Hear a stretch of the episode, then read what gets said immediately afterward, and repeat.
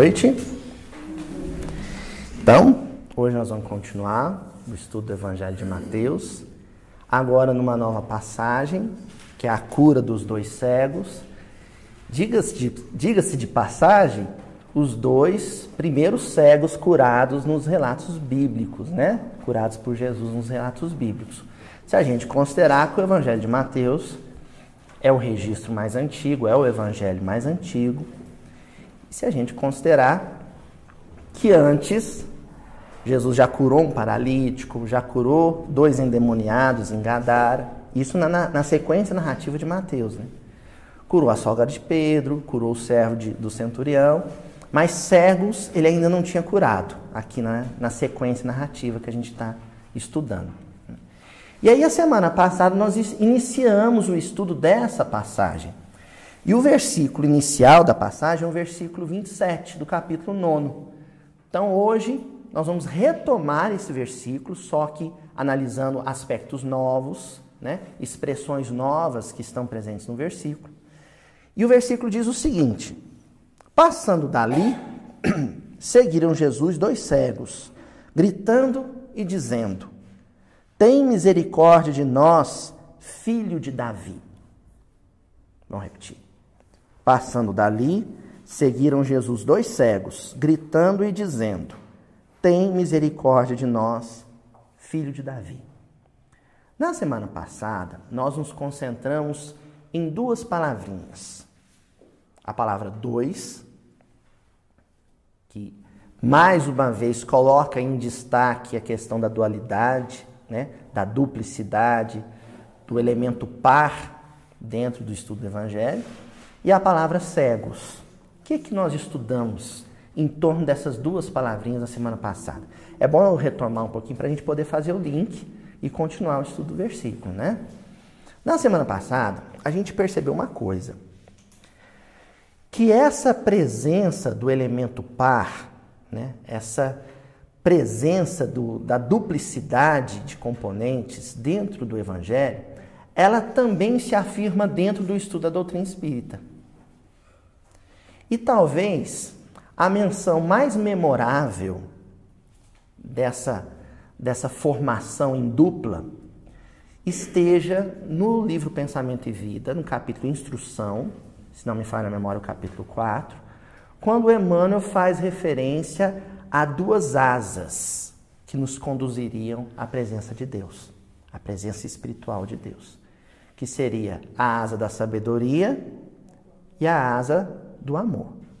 Nós analisamos também que ao mencionar asa, possivelmente Emmanuel está se referindo não a espíritos na nossa condição evolutiva, e sim àqueles que já atingiram uma condição evolutiva superior à nossa, que já superaram a condição humana, que são, portanto, anjos.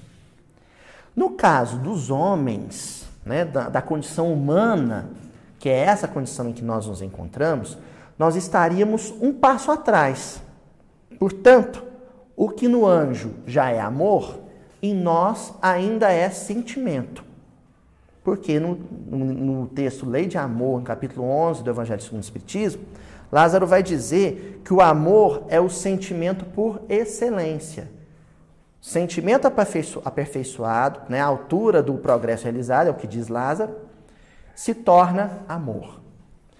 E que, portanto, sabedoria, que é uma, um atributo dos anjos, em nós ainda seria somente inteligência ao aperfeiçoar a inteligência ao grau extremo, o raciocínio ao grau extremo, iluminado pelo amor, sobretudo, nós teríamos então a sabedoria. Então, em nós, o par ainda é sentimento e inteligência. E a proposta evolutiva é aperfeiçoar esses dois componentes. O que que nos atrapalha nesse processo de aperfeiçoamento? Aí vem a outra dupla, agora não de potências da alma, mas de enfermidades da alma, que são mencionadas lá no Evangelho segundo o Espiritismo também, que seria o orgulho e o egoísmo, né?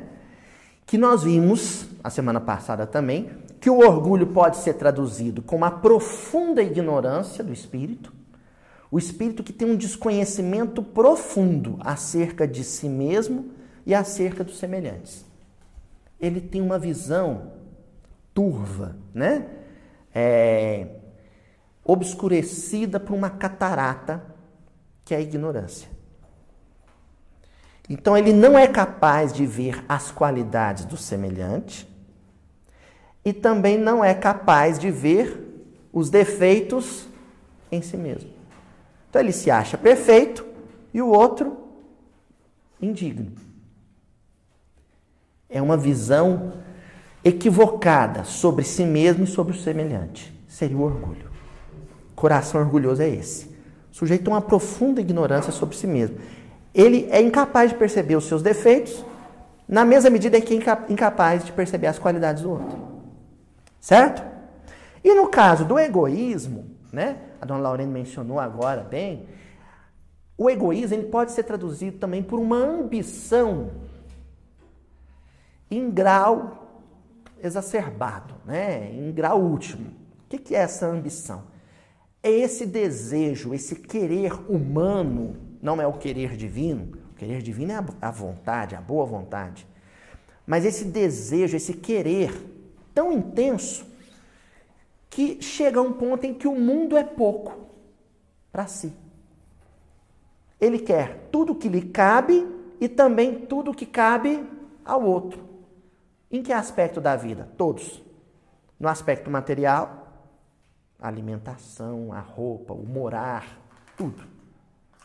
No aspecto intelectual, todo o conhecimento do mundo para ele é pouco. Lembrando que pra, para esse ambicioso, esse sujeito que cultua o próprio bem-estar acima do bem-estar alheio, não basta só conhecer muito, é necessário conhecer mais que todos. É isso que o caracteriza. Porque conhecer muito, espíritos de escola também querem. Agora, ele quer conhecer muito e quer que o outro não nunca conheça tanto quanto ele. Como se ele pudesse tomar o conhecimento todo para si, colocar dentro de uma cerca e colocar uma plaquinha, propriedade privada. Isso vale para o poder, autoridade política, autoridade federativa, por exemplo, junto ao meio, ao meio espírita, né? O sujeito quer mandar, ter mais autoridade que todo mundo. É uma sede, né? Nós até mencionamos isso, é uma sede. Só que é como se o sujeito estivesse ma matando a sede com água do mar. Ele bebe, bebe, bebe e a sede só aumenta. Então, esses dois elementos é o que obscurece a visão espiritual de tudo. A ambição e a ignorância. O orgulho e o egoísmo. Aí nós mencionamos aqui dois personagens, né? Um que sofria sobretudo com a catarata do orgulho, que era Saulo, né, o rabino Saulo, que depois, quando as escamas, né, os véus que ele trazia na visão espiritual caem ao chão após alguns dias, três dias de visão física, de visão material. E ele acorda, ele desperta, ele passa a ter olhos de ver.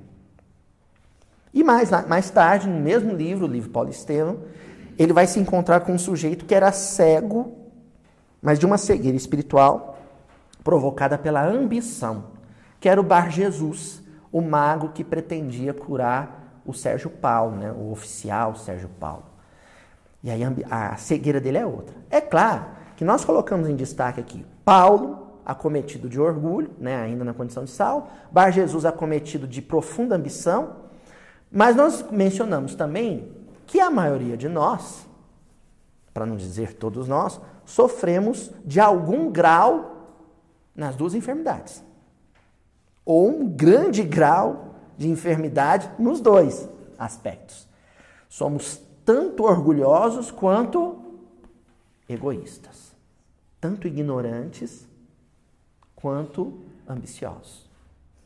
Foi isso que nós estudamos. Cegueira, a cegueira que nós estamos analisando aqui, e vamos analisar essa passagem toda, não é a cegueira física. Falamos um pouquinho dela também, Né? Quando nós lemos um trechinho lá da mensagem do cura Dars, no Evangelho segundo o Espiritismo, né? em que ele fala uma coisa forte, ele diz que a cegueira do corpo físico deveria, deveria ser entendida ou compreendida por nós como uma bênção, como um benefício.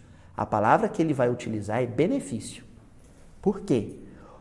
A grande provação, e aí a gente entende prova como um desafio, o grande desafio não é reencarnar cego do corpo. Não é reencarnar e não enxergar materialmente.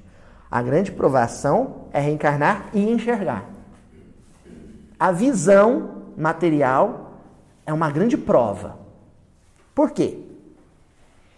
Porque você tem que fazer uso dessa faculdade física, tem que fazer o uso do órgão sensorial, mas sem censurar, sem cobiçar. Isso é um grande desafio. Não é fácil enxergar com saúde. E nós estamos mencionando aqui saúde espiritual. Não é fácil enxergar com saúde nos olhos da alma. Isso não é fácil. É um grande desafio. Muitos de nós voltam para o plano espiritual, fracassaram, fracassaram nessa responsabilidade assumida de enxergar com acerto e por isso permanecem na vida espiritual um, um tempozinho cegos. Olha, curioso. Lá no livro Renúncia, nós já estudamos esse caso aqui. Tem o caso do Antero de Oviedo. O Antero de Oviedo tinha uma saúde física né, invejável. Era um jovem de porte atlético, com muita saúde física, mas usou a visão, a audição, né, o dom da mobilidade mal. Desencarna e vai permanecer no mundo espiritual por um bom tempo, imóvel e na escuridão. E na escuridão. Para quê? Para cair dos olhos da alma as escamas, né? Aquilo que obstrui a visão da alma. O que é que nós não estudamos na semana passada?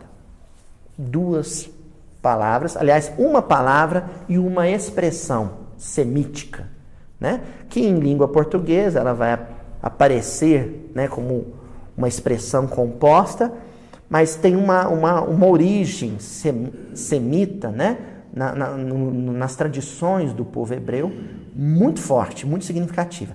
Por isso que ela é recorrente no Evangelho de Mateus. O Evangelho de Mateus, que é um livro que foi escrito para a comunidade hebraica. É, Mateus escreve para a comunidade hebraica. Por isso que tem algumas coisas que na, na literatura de Mateus, para a gente é meio estranho, sou estranho. Porque são ouvidos ocidentais do século XXI tentando auscultar, tentando compreender o pensamento oriental do século I. Então isso não é fácil. Do que, que eu estou falando?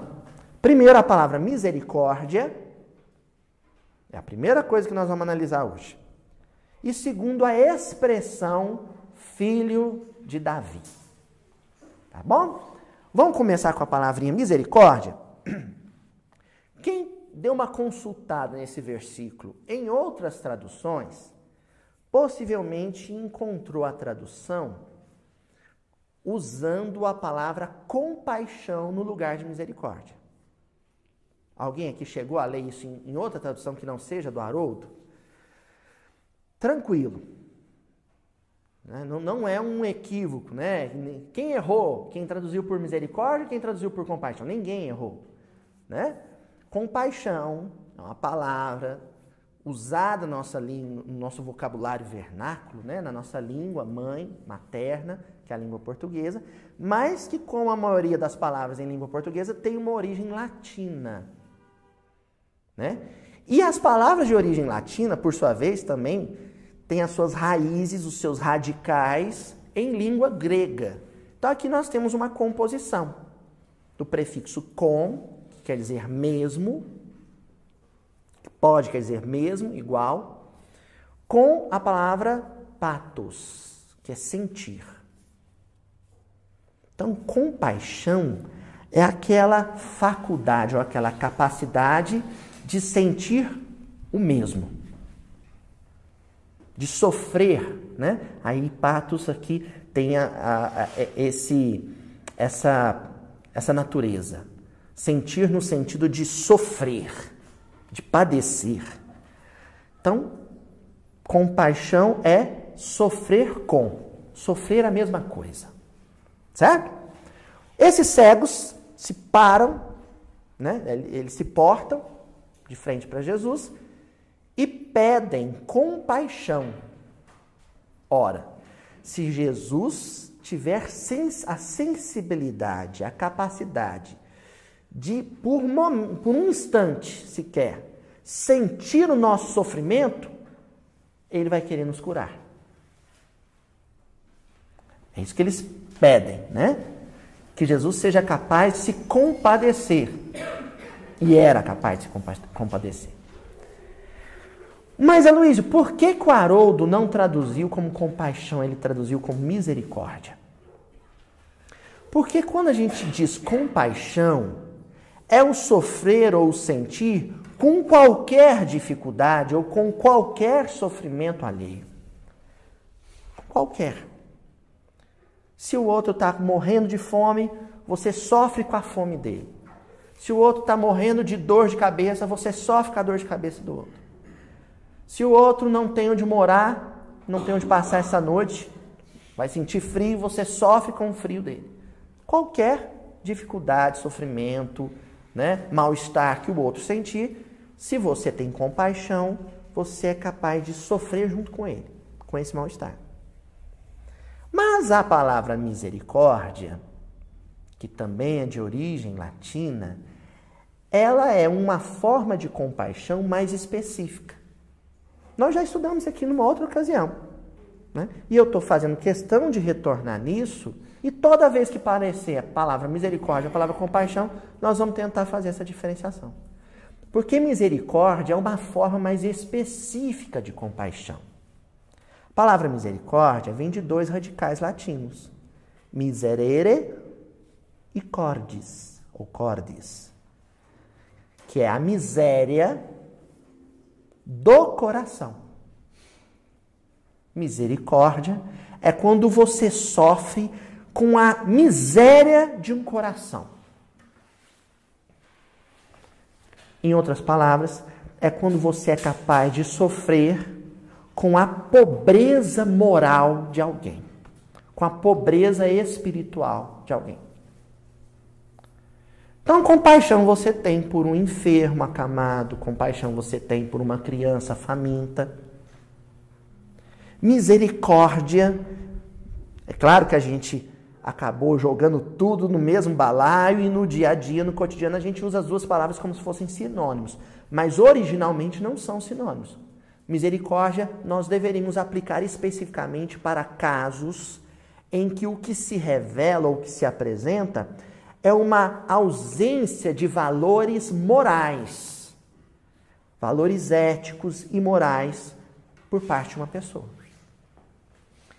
Quando o Haroldo escolhe a palavra misericórdia, ele não faz isso à toa. Porque ao escolher misericórdia, ele põe em pauta aqui a discussão não da enfermidade, da cegueira física desse par, não da cegueira física dessa dupla, e sim a cegueira espiritual, que é o que nos interessa aqui.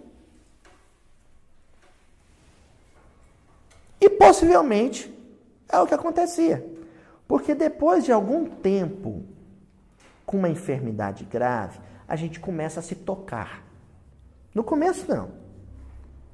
Você está muito senhor de si, na crise da onda, vem a enfermidade grave. No caso dos dois, a cegueira física. Ou talvez tenha um reencarnado já com ela. O primeiro impulso é a da rebeldia. O primeiro impulso é o da rebel, rebeldia, da, de não aceitar. Por que isso está acontecendo comigo? Eu não aceito estar vivendo isso. Mas o tempo vai passando e aí a gente vai baixando a bola, sabe? a gente vai. A crista do galinho vai começando a murchar. E a gente começa a pensar: não tem injustiça no universo, não. Quem colocou o Sol no lugar certo para girar e atrair com a gravidade as outras esferas planetárias, do, formando um sistema, e faz esse Sol girar em torno de outras estrelas, e essas estrelas em torno de uma nebulosa. Quer dizer, quem não erra na mecânica física iria errar na mecânica espiritual? A inteligência suprema que erra, é, perdão, a inteligência suprema por detrás da sabedoria dos mecanismos físicos iria errar nos mecanismos espirituais? Uma amiga minha estava comentando uma coisa curiosa. Ela falou assim, Luiz, se você bate a unha e a unha levanta ou arranca, a gente sente dor. Talvez seja uma das maiores dores físicas que a gente tem. Não é?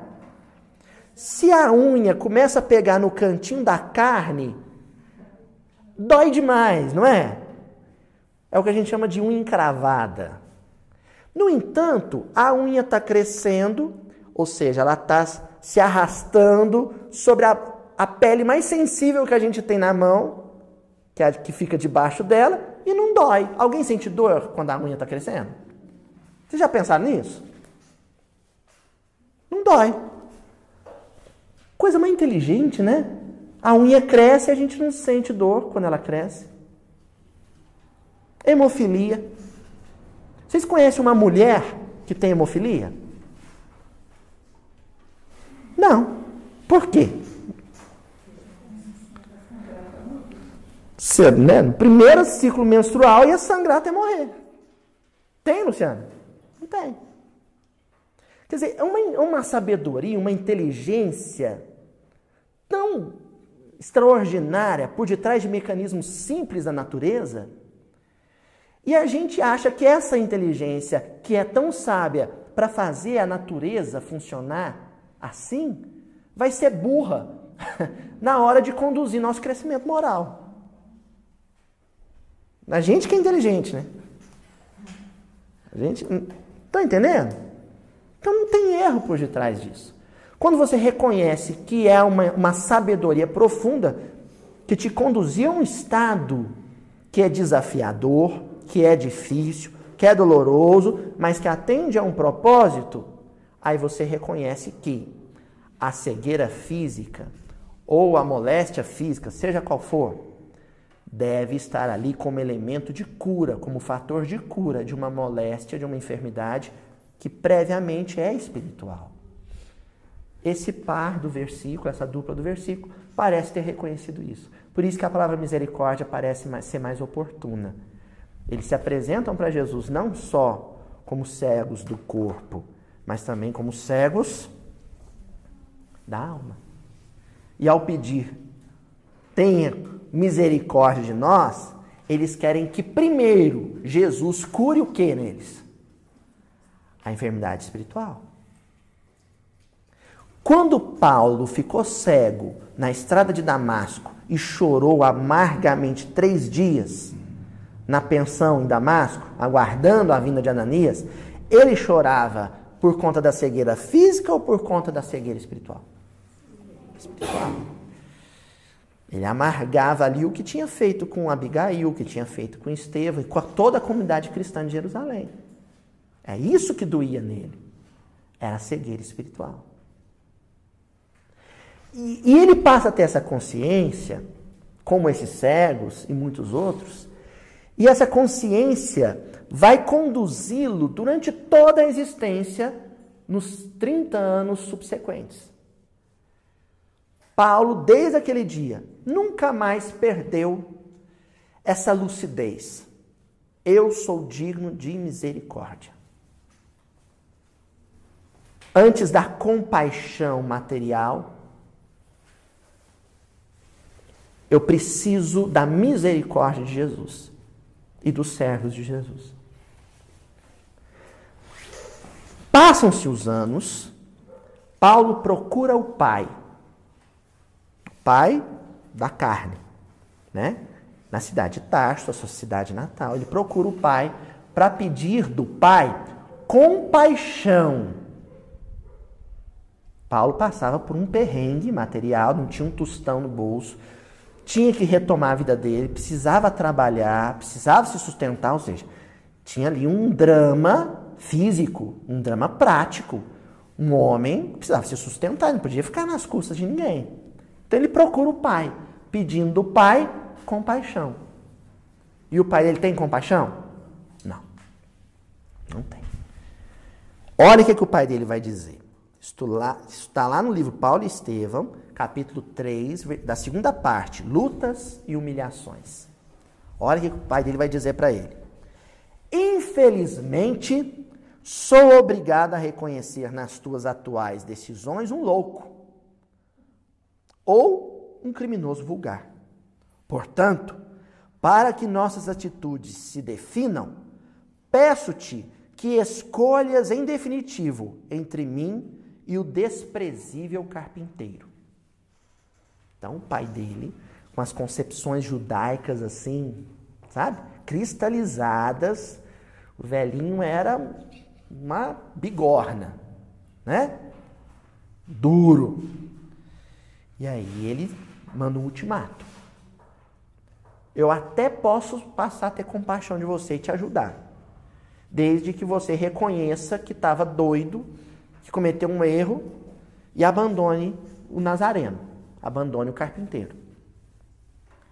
A resposta que Paulo dá para ele, a resposta que Paulo dá para o pai, não é de alguém que reconhecesse compaixão perante Jesus, a necessidade de compaixão perante Jesus, que esperasse de Jesus aquilo que o pai dele podia oferecer para ele: casa, comida, um teto.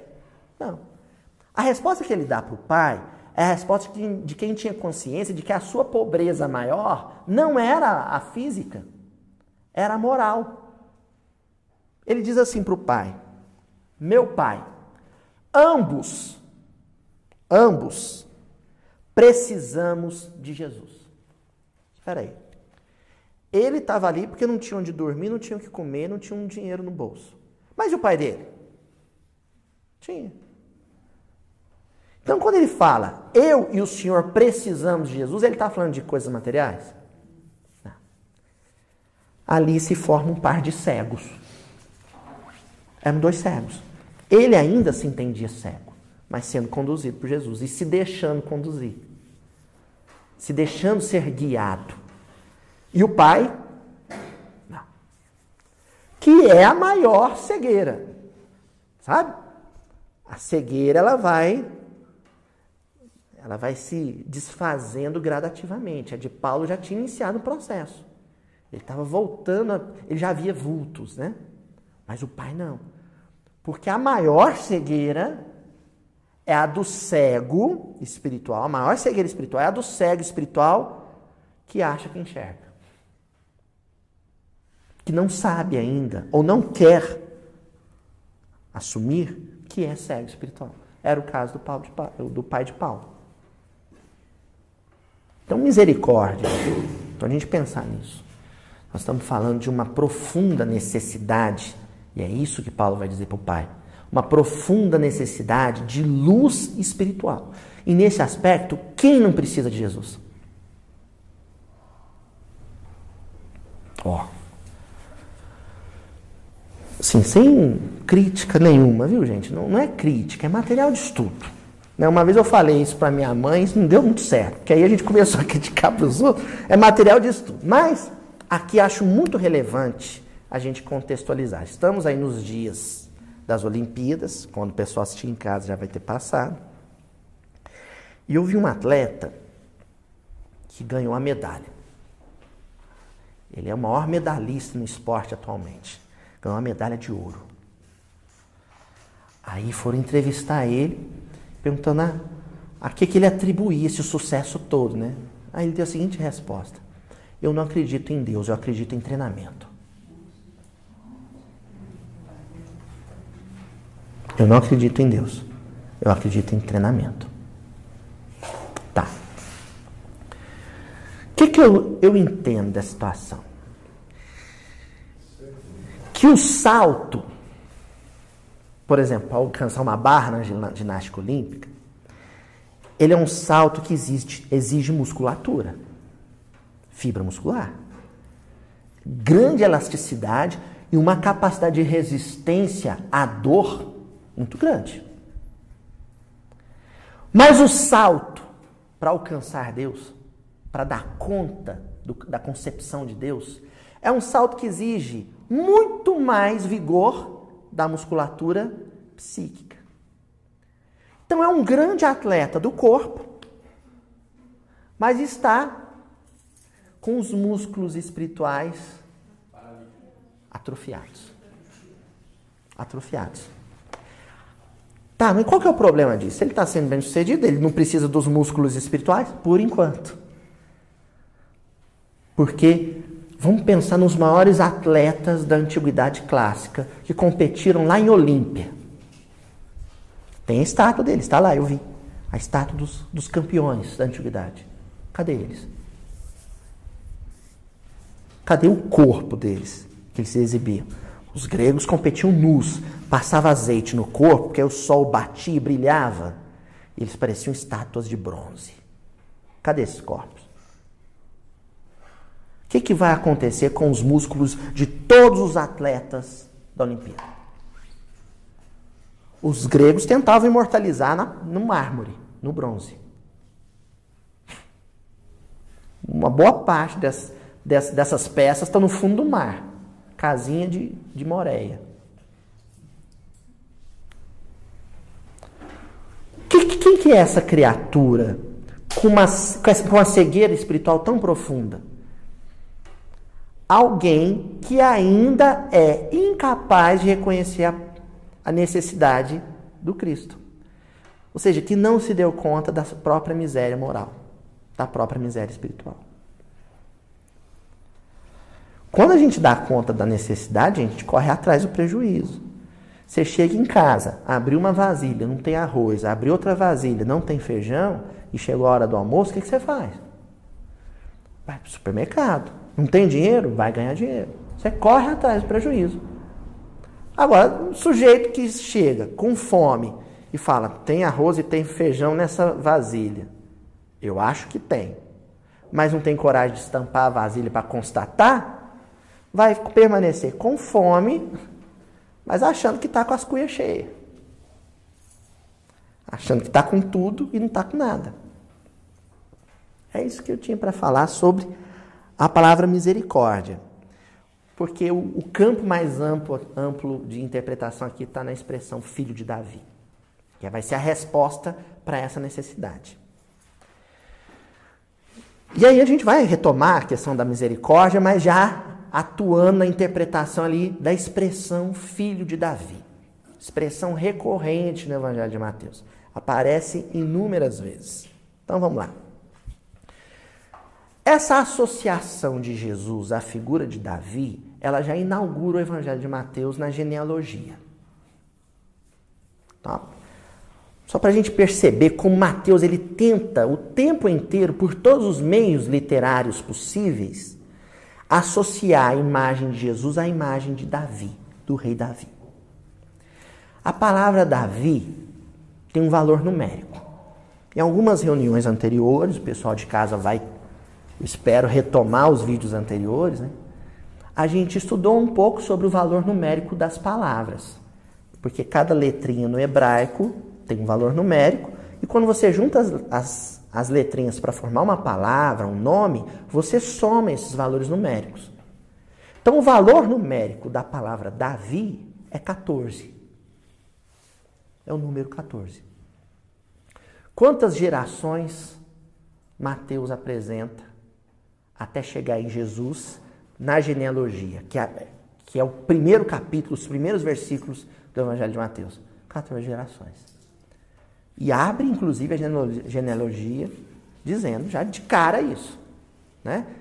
Ele começa com Jesus, filho de José, tal, e começa.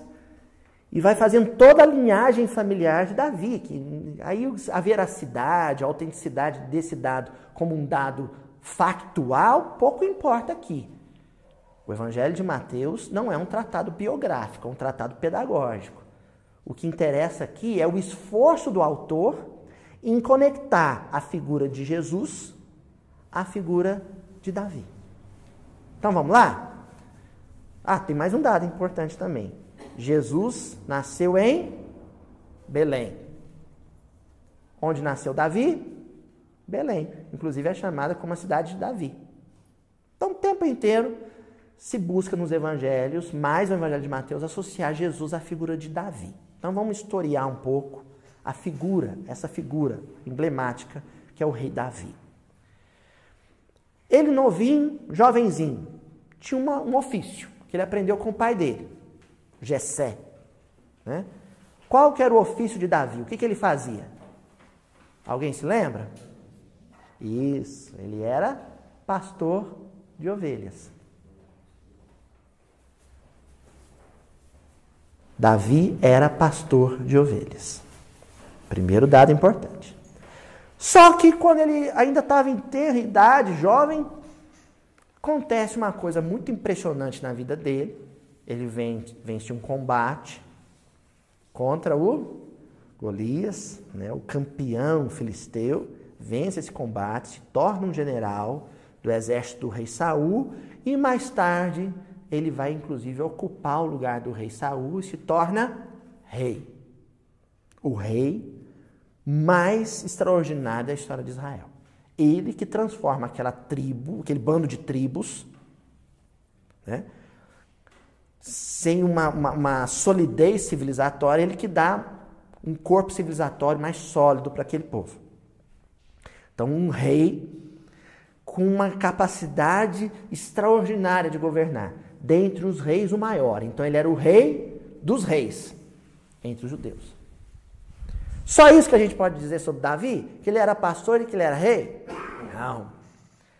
Davi deixou um legado artístico literário extraordinário, né? que é a, a autoria atribuída a ele de boa parte, para não dizer praticamente todos, isso é discutível, os salmos do Velho Testamento. E os salmos são canções, são, po são poemas. Já que na cultura hebraica os poemas eram sempre cantados. Então ele era pastor, ele era rei, ele era poeta. Então vamos pensar em Jesus. Quem é o grande condutor das almas para o coração de Deus. Jesus. Então ele, se, ele tem uma responsabilidade junto a nós de pastor. Já que a nossa fragilidade, a nossa profunda necessidade perante dele, perante ele, é análoga ou similar à necessidade profunda que uma ovelha tem do seu pastor na região do Oriente Médio. Até hoje. Até hoje. Então Jesus é o grande pastor das almas. Quem governa o orbe? Jesus. Ele é o governador espiritual do planeta Terra. Não sabemos mais nada além disso. Mas só isso nos basta para dizer que ele também é o rei dentre todos os reis da terra. Porque a realeza dele não é desse mundo. Ele mesmo disse.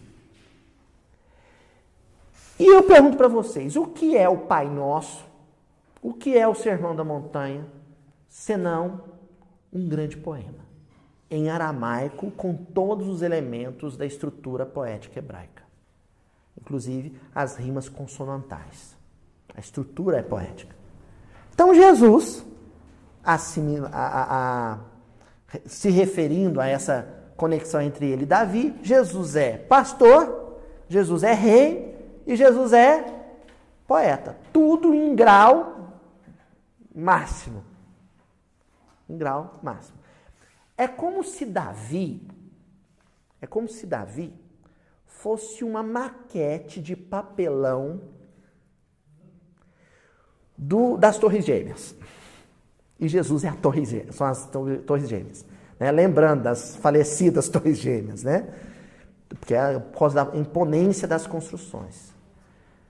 Então, é, Davi é uma maquete de papelão de Jesus. Ele é, sabe? A miniatura. A miniatura fraquinha. Olhando para Davi, o hebreu teria condição de perceber Jesus. Trocando em miúdos. Se alguém perguntasse para Mateus quem era Jesus, na Judéia do século I, ele ia dizer assim: Quem que é Jesus? Então vou te dizer quem é Jesus. Sabe o rei Davi? A pessoa ia falar: Sei. Ele era um bom rei. Hum, o melhor que já tivemos. Ele era um bom pastor. Extraordinário. Era um grande poeta. O maior da língua hebraica.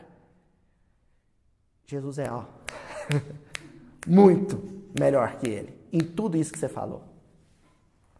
Aí a pessoa ia falar: Uau, então ele é bom mesmo. Porque Davi era o ícone máximo da história civilizatória de Israel. É ainda o ícone máximo. Certo?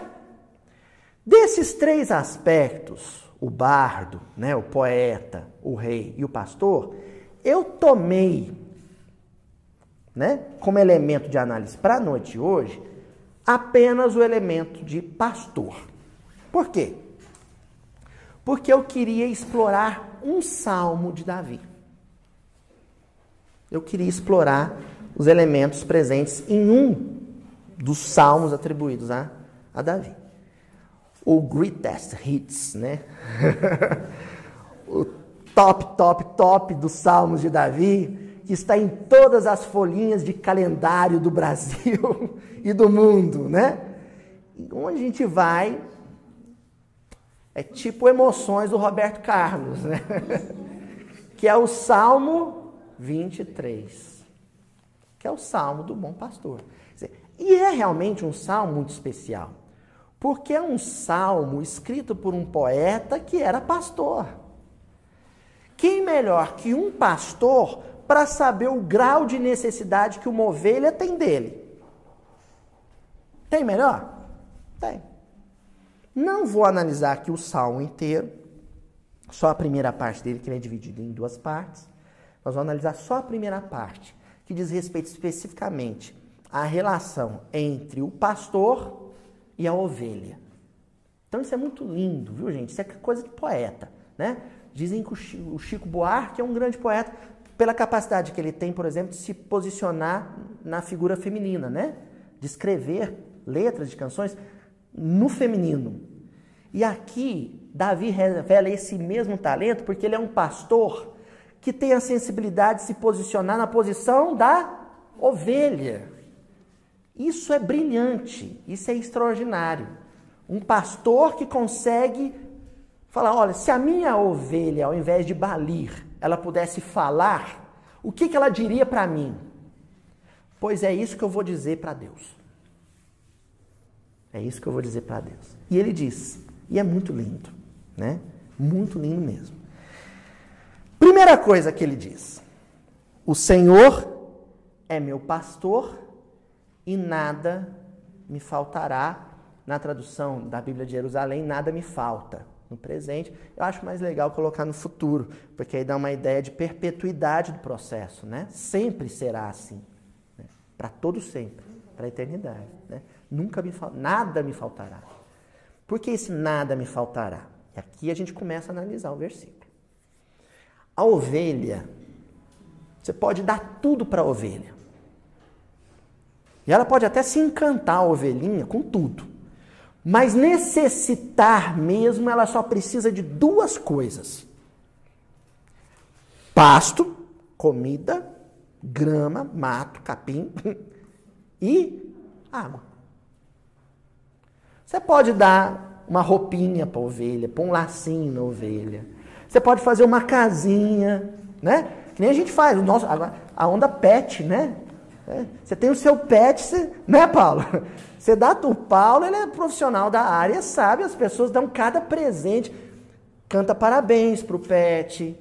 Tem uma festinha de aniversário do pet. Você pode dar tudo para o seu pet, para o seu animalzinho. Mas necessitar mesmo, ele só necessita de ração e água. né? Para ele não necessita, viu? Na natureza, né?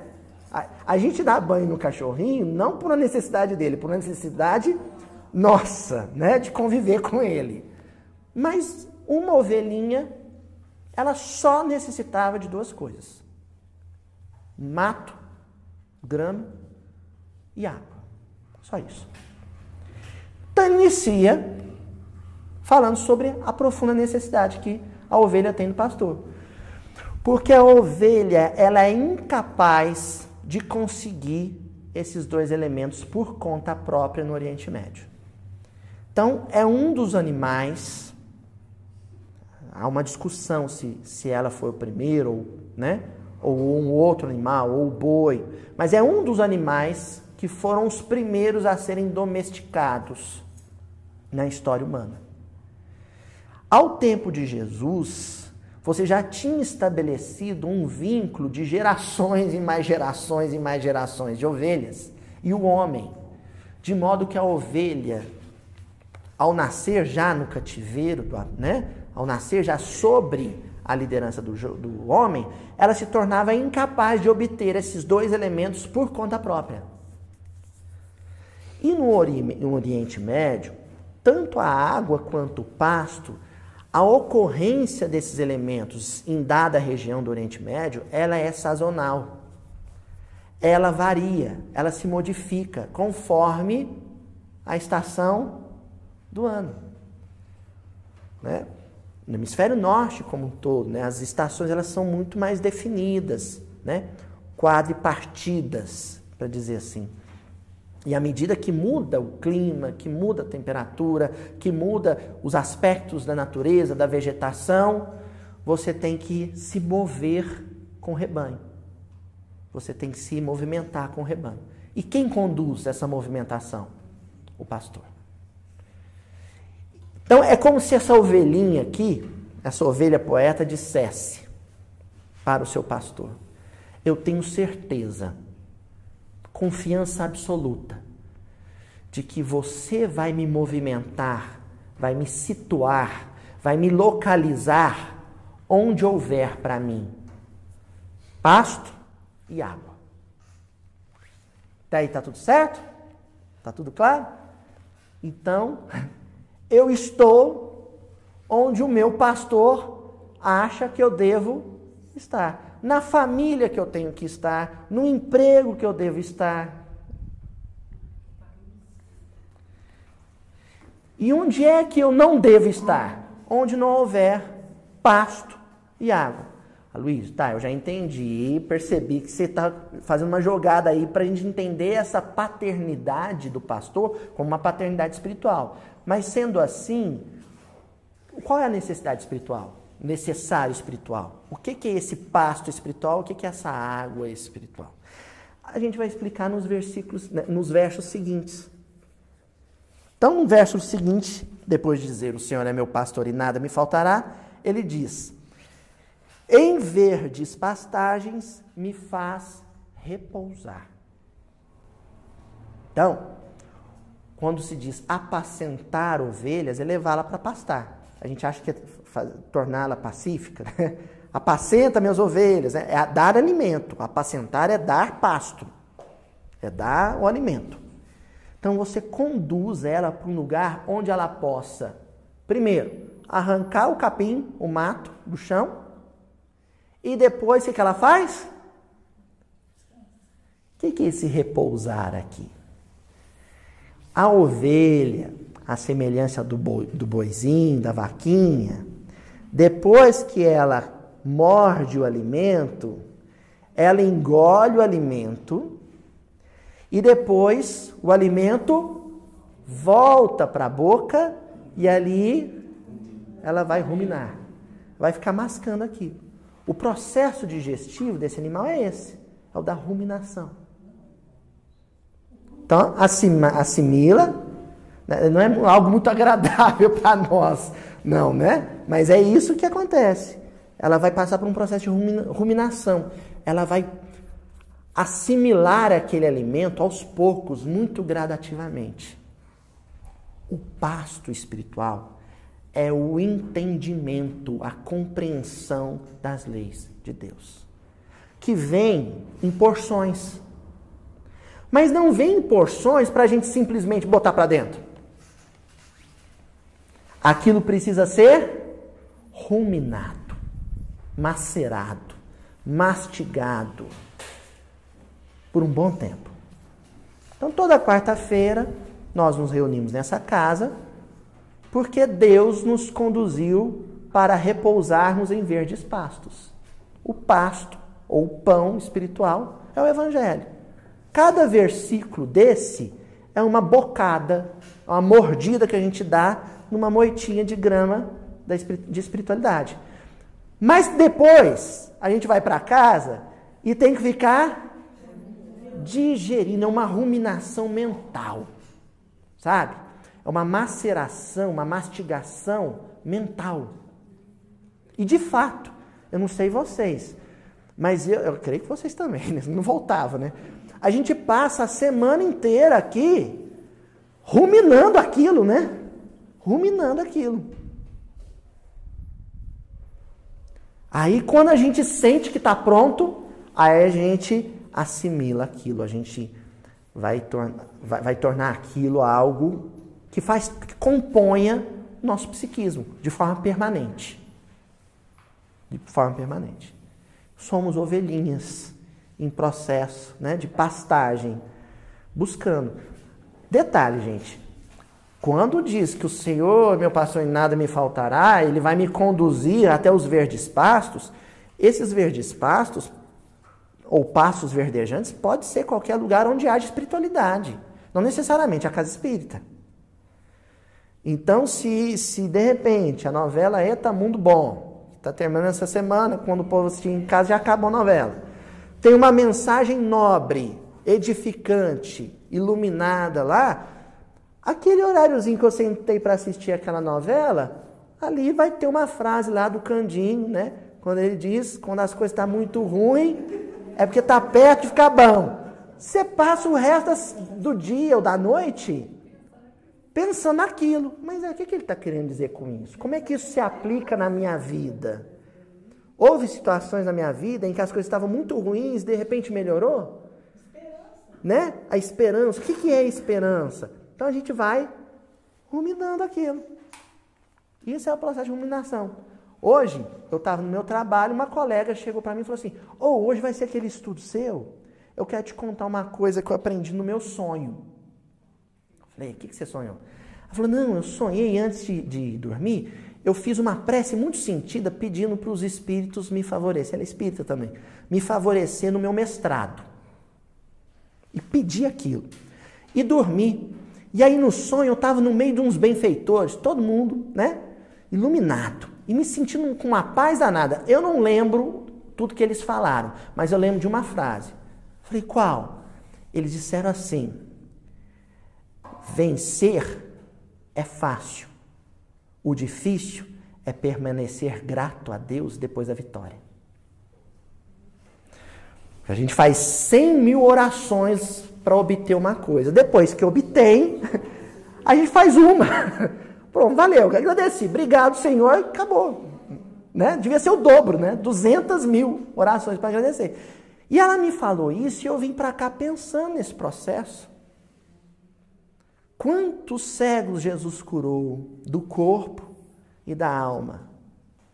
E quantos, depois de receberem a dádiva ou a bênção da visão, permaneceram gratos a Jesus por aquilo que receberam. Estou ruminando nisso, acho que vou ficar a semana inteira, né? Mastigando esse bolinho de sabedoria que eu recebi da minha amiga. Então a gente vai encontrar verdes pastos ou pastos verdejantes numa conversa com um amigo, num sonho. Num sonho, num encontro espiritual durante o sono. Na casa espírita, numa canção, num bom livro, seja espírita ou não.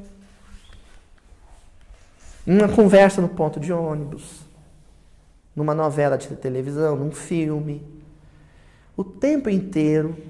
E a gente percebe mesmo o processo de condução, não é? Gente, eu vim aqui hoje para escutar isso. Eu tinha que escutar isso. Foi Deus que te conduziu para escutar aquilo. Eu encontrei com fulano lá no centro da cidade, César Carneiro, amigo querido aqui de Uberaba, conta quantas vezes ele estava no centro da cidade, entrou numa lanchonete, entrou numa farmácia, estava o Chico Xavier lá. Aí com cinco minutos de conversa com o Chico, ele teve pasto para ficar ruminando a vida inteira. A vida inteira, está ruminando até hoje. Né? Então a questão é essa. Pasto é entendimento, é luz espiritual, é informação nobre sobre os mecanismos com os quais Deus movimenta as nossas vidas, gravitando em torno dele. E a ruminação é da natureza de qualquer ovelha. Receber a porção de alimento e depois digeri-la com calma. Oi, seu Daniel. Isso, né? Na quantidade que você dá conta, porque senão você vai, vai cair o maxilar de tanto ruminar e não vai conseguir, conseguir engolir. Bem lembrado, né? Aí em seguida, ele faz menção à água. Para as águas tranquilas me conduz e restaura minhas forças. Bom, primeiro um dadozinho sobre as ovelhas que o dia que eu descobri eu achei muito bonitinho. As ovelhas morrem de medo da água. Tem pânico de água movimentada. Elas têm medo. Então, os riachinhos, né, parte do ano correm pela topografia de Israel, quando corriam, quando desciam do desgelo das montanhas, corriam muito céleres, né, muito rápidos. Então a água ficava agitada e as ovelhinhas morriam de medo. A ovelha, gente, ela morre de sede, mas não chega na beira de um riacho agitado para beber água. Ela tem medo da agitação das águas. Então o que, que o pastor pega e faz? Ele não vai poder deixar a ovelhinha dele morrer de sede. Então ele pega pedras, né? E vai fazendo no riachinho. Gente, vamos tentar entender que quando eu digo riachinho Israel, é um reguinho, um, corguinho, como a gente diz aqui em Minas. Mas um negocinho de nada, viu, gente? Tá? E que metade do ano ou mais fica seco. Então ele vai lá e faz um diquezinho, uma barreirinha, de modo que parte dessa água fica represada e o resto continua correndo. Ali onde represou a água, a água fica mansinha, paradinha, né?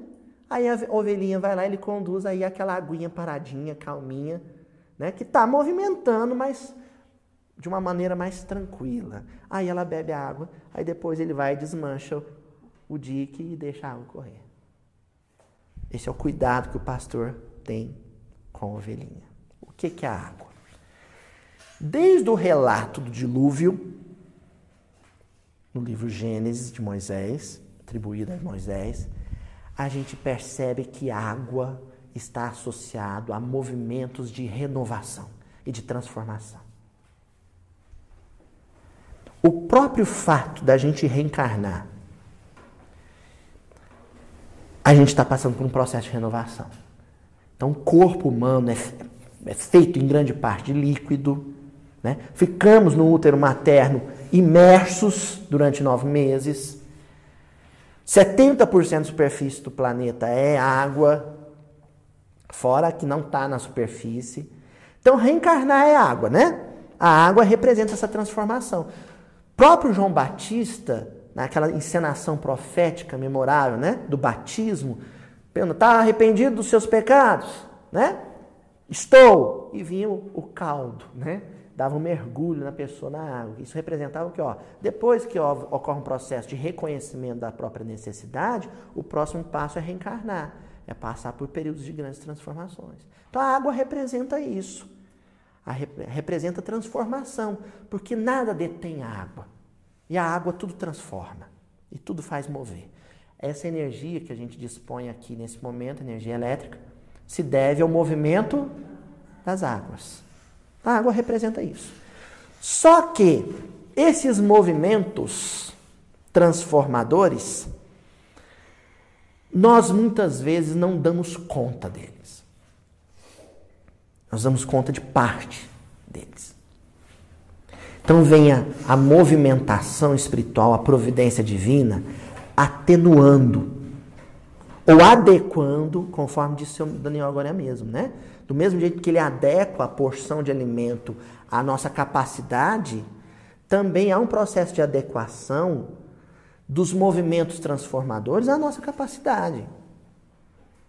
Estou dizendo isso, gente, porque a gente vai reencarnar e aí vem uma programação reencarnatória. E nessa programação reencarnatória estão previstos vários turbilhões transformadores ao longo da vida. E a gente se amedronta, a gente se assusta. Pega lá o livro Nosso Lar, até a irmã Laura, mãe do Lísias, estava amedrontada com a possibilidade de reencarnar. O espírito Segismundo, no livro Missionários da Luz, estava amedrontado com os ciclos de transformação e de modificação de, do destino que ele ia encontrar na sua, na sua encarnação. Estava amedrontado com a, o movimento das águas. Aí vem os nossos tutores espirituais e atenuam isso. Falam, olha, calma, a vida vai ser dura, mas nós vamos colocar uma série de fatores atenuantes. Então nós vamos te colocar para conviver com, com fulano que é seu inimigo, mas também vocês dois vão ter uma mãe que é a benfeitora de ambos e que vai te dar coragem. Nós vamos te dar aí um, uma grande deficiência física, um grau de, de, de, dificuldade na mobilidade, mas também vamos te dar um fator de, de, de prosperidade material que vai te permitir ter conforto material, por exemplo. Então, há uma série de fatores na nossa vida que são fatores atenuantes. Que foi a mão do pastor colocando pedras para que a movimentação das águas não, não nos assuste não nos amedronte. Qualquer um de nós aqui, se fizer um exame da vida, vai perceber. A água está movendo, existem turbilhões, existem. Mas Deus também colocou vários fatores, vários elementos que atenuam o movimento dessas águas. Para que eu.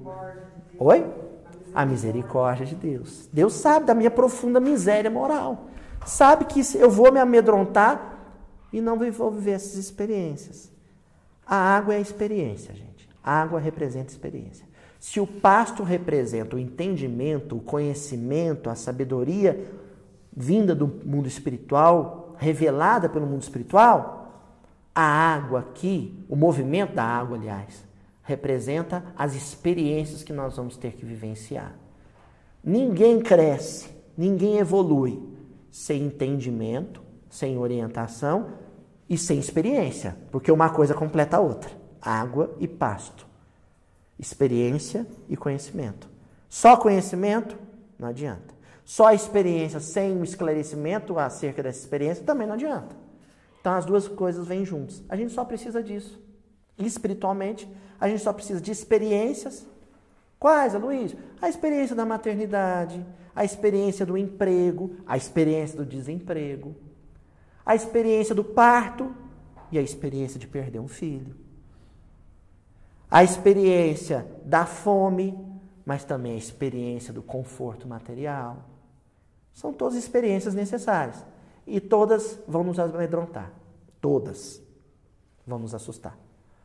Mas sempre a misericórdia divina, a providência divina, vai colocar elementos atenuadores ou apaziguadores dessas águas para que elas fiquem mais tranquilas ou menos assustadoras e a gente dê conta de sorver a experiência, de tragar a experiência. Tá claro isso, gente? Prossegue. Ele me guia por caminhos justos por causa do seu nome.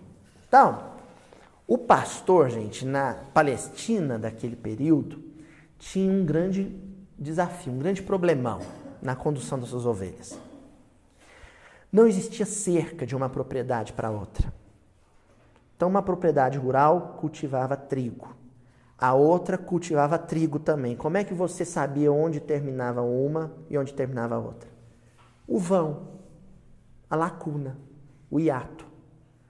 Então, entre uma plantação e outra, ficava um caminho onde não se plantava nada. Esse caminho se tornava as estradas, né? Onde você ia atravessar de uma propriedade para outra. que, que acontecia com o pastor? Muitas vezes, para sair de uma região e buscar os passos de uma outra região, ele tinha que atravessar entre essas plantações entre o trigo de uma e a videira de outra, entre o sorgo de uma e a cevada de outra. Ele tinha que atravessar ali no meio. Esse era o caminho reto, o caminho justo, porque a palavra aqui em hebraico é tzedek. Tzedek quer dizer justiça, mas também quer dizer retidão de caminho. O desafio era fazer essas ovelhinhas permanecerem nesse caminho e não se aventurarem no meio da plantação, porque se uma ovelha dele saísse do caminho e adentrasse, fizesse estrago na plantação, mandava a lei que ele teria que restituir o proprietário. Então, ele tinha numa mão um cajado e na outra um bastão, uma vara. Eram os instrumentos. E com isso ele ia conduzindo as ovelhas. Se uma ovelhinha pensava em sair do caminho da retidão, o que, que o pastor fazia? Davam um cutucão nela. Na ponta do cajado tinha também um ferrãozinho. né? Ó, dá uma espetadazinha nela, volta para cá. E assim ele ia conduzindo. Olha o que, que essa ovelha poeta aqui está agradecendo. Obrigado, Senhor pastor, por não me deixar sair, afastar do caminho reto. Por todas as vezes em que eu penso em me aventurar fora do caminho reto, você vem me dar uma um puxãozinho de orelha, uma ferroadazinha para eu voltar para o caminho reto. É isso que ele está dizendo aqui. E depois, ainda que eu caminhe por um vale tenebroso, nenhum mal temerei, pois estás junto de mim. Toda a Palestina tem uma topografia muito acidentada. Então, na Palestina, você, inevitavelmente, principalmente a Judéia, inevitavelmente você está ou numa, num monte ou num vale, ou no meio termo, ou subindo do vale para o monte ou descendo do monte para o vale. Ou você está muito acima do nível do mar, chega a 900 metros acima do nível do mar, ou muito abaixo do nível do mar, chega a 200, 300 metros abaixo do nível do mar. Então é morro que não é brincadeira, não. O tempo inteiro é subindo e descendo. Se a gente parar para analisar, essa é a nossa realidade espiritual, né? Altos e baixos. Ou a gente consegue elevar o nosso padrão vibratório, quase tocando no céu da vibração, ou a gente está lá embaixo, lá na depressão mesmo, no fundo do vale, né? Que chega a ser escuro, porque os picos são muito altos e o sol bate nos picos, nos montes. Falam pico, vocês imaginam uma coisa muito extraordinária, né? Os montes, morros. E no fundo do vale chega a ser, dependendo da hora do dia, escuro. E aí, esse pastor, ele movimenta com essas, essas ovelhas atrás do pasto, e atrás de água. Então, hora ele está subindo o morro, hora ele está no fundo do vale com elas. Só que tem uma época do ano em que ficar no fundo dos vales é muito perigoso. Muito, muito perigoso. Que é na transição do inverno para a primavera. E aqui eu vou citar dois desses vales que ficam em torno de Jerusalém, que possivelmente é, é aqueles em que o Davi, nos seus anos de pastor, mais transitou com as suas ovelhas, porque Belém fica pertinho de Jerusalém. E aí tem dois vales, né? Um que é o vale de Rinom e o outro é o vale de Kidron ou Cedron. São esses dois vales. O de Cedron separa o Monte das Oliveiras do Monte do Templo. Então Jesus, quando estava no Monte das Oliveiras, no Getsemane, ele estava de frente para o Monte do Templo. E entre um monte e o outro, entre um morro e o outro, o Vale do Cédron. Esse vale é muito importante para a tradição bíblica judaica, porque se acredita na tradição judaica de que o Messias, quando retornar, ele vai entrar em Jerusalém pela porta dourada, que é uma porta que fica voltada para o Vale de Cedron, o Vale de Josafá também se chama. Ele vai adentrar por ali. Os muçulmanos, para impedir isso, construíram um cemitério muçulmano ali, né, justamente naquele vale, porque aí torna a terra impura, o Messias não pode atravessar por ali. Coisa deles, briga deles, nós não temos nada a ver com isso. Ou tivemos em outro tempo, né, seu Daniel? Não hoje mais, né? Isso aí é problema deles, não é com a gente. Esse, esse vale de Cedron, ele é muito importante porque é considerado o vale do Messias, por onde ele vai atravessar. O outro vale, que é o de Rinom, também é famoso na literatura bíblica, porque é um vale que foi amaldiçoado. Todos os entulhos, inclusive cadáveres de pessoas insepultas, que seriam criminosos da pior espécie, e cadáveres de animais eram todos jogados nesse vale. E para poder ajudar no processo de, de destruição desse lixo, desse montouro, desse entulho, eles jogavam enxofre para o fogo ali ficar queimando e queimar mais rapidamente a carne da, desses cadáveres e tudo mais, restar só os, os ossos para poder encher com mais lixo. Em grego, né, a, a comunidade grega ou helenística, né, chamava também esse vale de Rinom de Gina, que é, um, é uma, uma sigla para Vale dos Filhos de Rinom. É o Gina, que a gente já estudou aqui no Evangelho de Mateus, e que é associado ao inferno, seria a porta do inferno ou das trevas. Porque vocês imaginam um lugar que tinha cheiro de cadáver, cheio de lixo, ratazana para tudo quanto é lado, e com cheiro de enxofre, enxofre e muito fogo. O que, que é isso? Jesus precisava achar uma, um correspondente físico e material para descrever ou fazer alusão às regiões de profundo sofrimento no plano espiritual. E aí ele faz menção ao Gina. Então esse vale fica associado a isso. Não se sabe se o vale tenebroso, algumas traduções também do Salmo 23 diz vale da sombra, das, da sombra da morte, não é? Não se sabe se realmente o vale mencionado aqui seria o vale do Gina, o vale de Riom. Pode até ser que seja o vale do Cedron. Pode até ser. Porque o que importa aqui, o grande perigo para a ovelha, não era ter a presença de lixo ou não, de cadáver ou não. Não é isso. Sabe qual que era o perigo para a ovelha? E isso amedrontava a ovelha? A água. No final do inverno, as temperaturas começam a cair. Perdão, as temperaturas começam a aumentar, anunciando a chegada da primavera.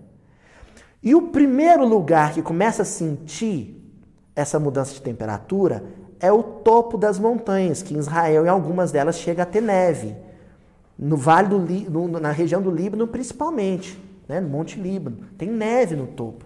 Então ocorre o, de, ocorre o desgelo no topo dessas montanhas e a água desce.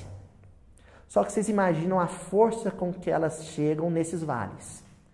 Então acontece uma coisa que aqui em Minas nós chamamos de toró. E que na linguagem técnica são torrentes. O que, que são essas torrentes? Perigosíssimas, viu gente? Muita gente sofreu um acidente grave ou veio a óbito por conta dessas. Vem de uma vez, né, seu Daniel? Uma vez só. Né? Vem de uma vez só. Então você está ali naquele vale, tudo tranquilo, e de repente a mais poderosa de, de Israel é do, do vale do. Agora me fugiu o nome, Negev, ou Negev. Ela é poderosíssima, que ela vem com uma força danada e vem entrando nos cânions, todos eles, e enchendo de água. Se você está ali no fundo, a chance de você escapar dessa torrente é, é mínima. Então, essa ovelhinha, quando ela está junto com o rebanho dela, pastando nos vales, ela precisa da astúcia do do pastor, que pela mudança do tempo, pelo movimento do vento que vem do deserto, ele já percebe que vai vir uma torrente. E a água é transformadora. Então vai vir um grande fluxo de transformação naquela região. que no final das contas traz detritos orgânicos de regiões longínquas que vai fertilizar aquilo tudo. Essa torrente não é à toa, ela é preciosa. Só que para quem está ali tem que estar tá atento. Quando essa torrente vier, você tem que subir o morro. Você tem que ter um movimento ascensional. E quem vai conduzir esse movimento e alertar sobre esse movimento? O pastor. Então ela diz, a ovelhinha poeta aqui: Ainda que eu caminhe por um vale tenebroso, um vale perigoso, nenhum mal temerei, pois estás junto de mim. Eu sei que o Senhor vai avisar, ó, subindo, elevando. Nós vivemos num período que representa o fim de um grande inverno e a chegada de uma primavera, a primavera dos tempos, a primavera das eras. Atenção, porque junto com essa época vem grandes torrentes. Atentos para o comando do pastor, que só vai pedir uma coisa para a gente: elevação. Movimento vibratório ascensional. Pensar alto, sentir alto. Aí, quem tiver lá vai ficar livre da força das torrentes. Quem tiver lá no fundo baixo, vibrando lá embaixo, vai sentir profundamente o impacto desses fluxos transformadores. É isso que ela está alertando a ovelhinha aqui. E encerra. Teu bastão e teu cajado me deixam tranquilo.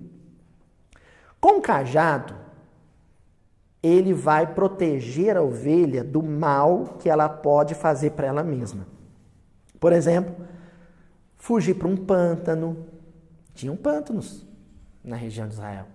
Fugir para a beira de um penhasco, cair num quênel, então, com o cajado, o cajado tem uma curva, normalmente ele é feito com a forquilha de, um, de uma árvore, né? De um galho. Então ele vai lá com o cajado e arrasta a ovelha. Livra ela do mal que ela pode fazer para ela mesma, do perigo que ela representa para ela mesma. Né? Essa ingenuidade que a ovelha tem e que nós temos espiritualmente. Agora, com o bastão, com a vara, ele livra a ovelha do mal que outros podem fazer para ela, principalmente o grande inimigo da ovelha, o lobo. Então, essa é basicamente a postura da providência divina e da espiritualidade junto às nossas vidas. Muitas vezes, eles vão ter, os espíritos benfeitores vão ter um posicionamento enérgico conosco, nos livrando do perigo que nós representamos para nós mesmos. Inadvertidos, displicentes, distraídos moralmente, nós nos arriscamos por pântanos espirituais, penhascos, penhascos espirituais. Mas também recebemos muito assédio. Investidas terríveis de espíritos lobo, de espíritos lupus, né? Espíritos que se comportam como feras a nos agredirem. E eles sabem nos proteger disso. É claro que nós falamos de uma vara vibratória, né, gente? De, de um, de um bastão, de um cajado vibratório. Nós somos envolvidos pela boa vibração desses benfeitores, da energia deles. Né? E do mesmo jeito que eles nos chamam a atenção quando a gente está distraído, também chamam a atenção, puxam a orelha de espíritos adversários do bem. Eles vão saber isso. Mas a ovelha tem que cuidar dela mesma. E só tem uma coisa que a ovelha deve fazer para cuidar de si mesma: confiar plenamente no seu pastor e se entregar à sabedoria dele. É o que essas duas ovelhinhas do versículo, esses dois cegos fazem aqui. São duas ovelhinhas perdidas que se aproximam do pastor e dizem: Cuida da gente, filho de Davi, rei, pastor e poeta. Jesus nos abençoe. Né? E até a semana que vem, gente. Orgulho e ignorância são duas coisas que caminham juntas, são indissociáveis. Aqui, para nossa análise, eu poderia dizer que elas são sinônimos. O orgulhoso é um profundo ignorante sobre a própria realidade espiritual.